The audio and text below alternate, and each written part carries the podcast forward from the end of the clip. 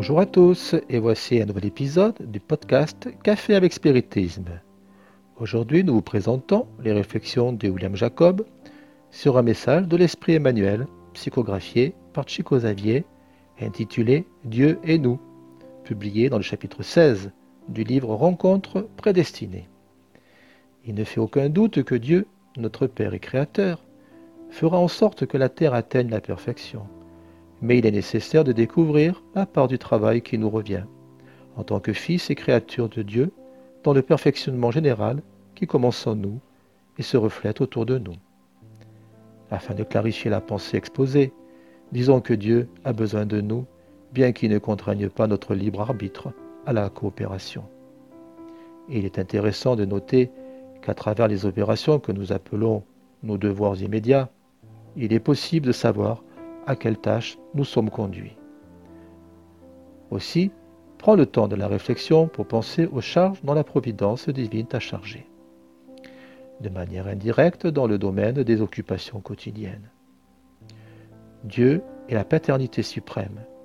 De ce fait, il aura concédé à ton cœur un ou plusieurs de ses enfants, au sein de la famille, afin que tu l'aides à modeler leur caractère, bien que souvent tu te retrouves de manière temporaire dans l'oubli absolu de ta personne, pour que l'abnégation atteigne son œuvre complète.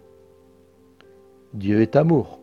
En raison de pareilles vérités, il te demande d'aimer ton prochain, de telle manière que tu te transformes en message vivant de compréhension et de secours fraternel auprès de chaque frère de l'humanité qui partage ton existence. Dieu est miséricorde.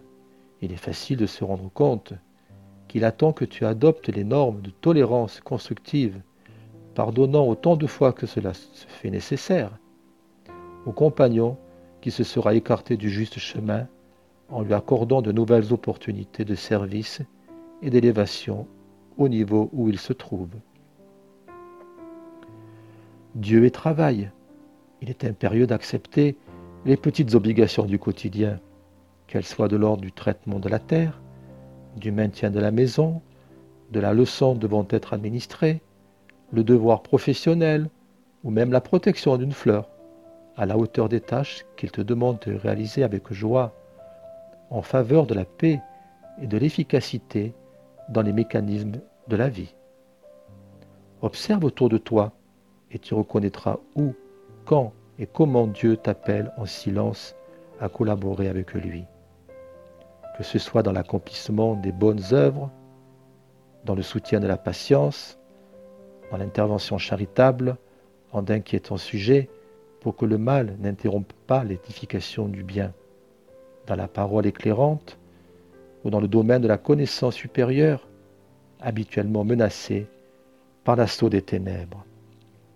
Sans l'ombre d'un doute, en aucun endroit et en aucun moment, nous ne parviendrons en essence à rien planifier, organiser, construire, instituer ou faire sans Dieu.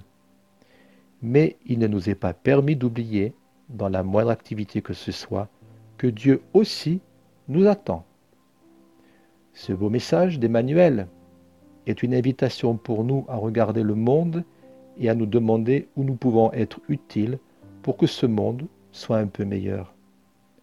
Léon Denis, à la fin de l'introduction du livre, après la mort, a écrit Mon passage ici-bas n'aura pas été stérile si j'ai contribué à apaiser une douleur, à éclairer une intelligence en quête du vrai, à réconforter une seule âme chancelante et attristée. Il cherchait à toucher une personne et à atteindre des millions de personnes. S'il avait voulu faire cela dès le début, peut-être qu'il n'aurait même pas commencé. Ainsi nous devons faire. Nous n'avons pas besoin de chercher l'approbation de tous. C'est impossible. Mais celle de Dieu et celle de notre conscience. Et cette approbation viendra quand nous nous consacrerons à faire quelque chose avec amour, adressé à au moins une personne, non pas par de grandes actions, mais de petits gestes. Il y a une phrase très intéressante qui dit Le beaucoup sans Dieu n'est rien, le peu avec Dieu devient beaucoup réfléchissons-y et n'abandonnons pas de collaborer pour, que ce monde s'améliore Comme l'a bien dit Emmanuel, Dieu aussi nous attend. Beaucoup de paix à tous et rendez-vous au prochain Café avec Spiritisme.